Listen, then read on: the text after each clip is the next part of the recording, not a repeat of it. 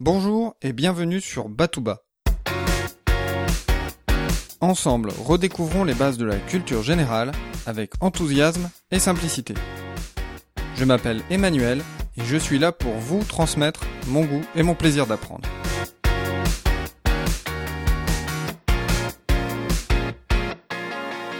À l'occasion des élections européennes qui se sont déroulées le 25 mai, je vous propose une première approche du fonctionnement de l'Union européenne. L'Union européenne est une association politique et économique. Son objectif est d'assurer, par une action commune, le progrès économique et social des pays membres, ainsi que d'affermir les sauvegardes de la paix et de la liberté.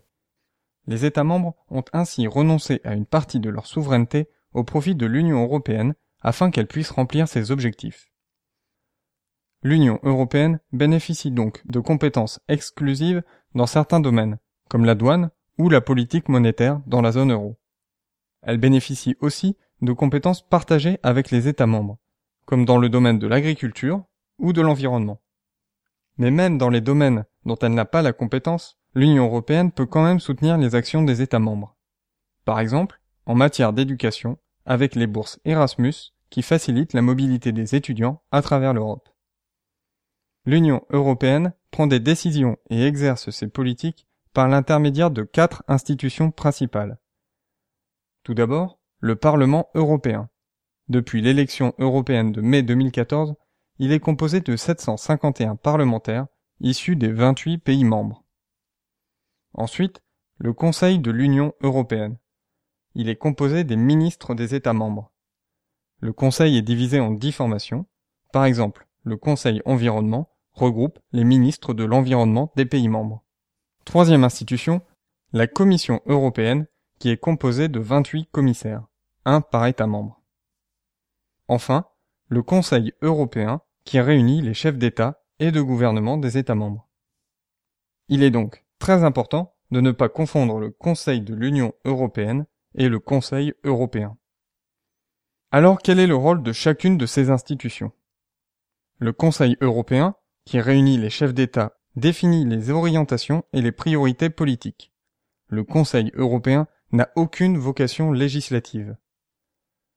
Pour la partie législative, la Commission européenne soumet des propositions au Parlement et au Conseil de l'Union européenne. Pour la procédure législative ordinaire, le Conseil de l'Union européenne et le Parlement sont sur un pied d'égalité et ont le pouvoir de voter la loi proposée par la Commission européenne. À noter qu'il existe des procédures législatives spéciales dans lesquelles le Parlement européen joue un rôle moindre. La Commission européenne a aussi en charge de gérer et d'exécuter les politiques et le budget de l'Union européenne. Le travail de la Commission européenne est contrôlé par le Parlement. Par exemple, le Parlement est habilité à approuver ou refuser la désignation du président et des membres de la Commission. Le Parlement peut aussi renverser la Commission dans son ensemble par une motion de censure. En ce qui concerne le budget de l'Union européenne, la Commission prépare un budget annuel qui est présenté au Parlement européen et au Conseil de l'Union européenne. Ces deux institutions ont le pouvoir d'adopter ou de refuser le budget dans sa totalité. Évoquons maintenant la représentation de l'Union européenne à travers le monde. L'Union européenne est représentée principalement par trois personnes. Tout d'abord, le président de la Commission européenne. Il s'agit de M. Barroso en mai 2014. Ensuite, par le président du Conseil européen, l'institution qui réunit les chefs d'État. Ce poste est occupé depuis sa création par Herman Van Rompuy. Et enfin, troisième personne, accrochez-vous, le haut représentant de l'Union pour les affaires étrangères et la politique de sécurité. Ce haut représentant est nommé par le Conseil européen. Il est aussi l'un des vice-présidents de la Commission européenne. Et enfin, il préside l'une des dix formations du Conseil de l'Union européenne, le Conseil Affaires étrangères. Ce poste est occupé en mai 2014 par Catherine Ashton. J'espère que cet épisode vous aura donné un premier éclairage sur les institutions européennes et que vous aurez envie d'en savoir plus. Pour réaliser cet article, je me suis basé sur le guide des institutions européennes à l'usage du citoyen, comment fonctionne l'Europe. Ce guide est gratuit et je vous invite à le télécharger, Vous pouvez retrouver le lien sur www.batouba.com slash 44.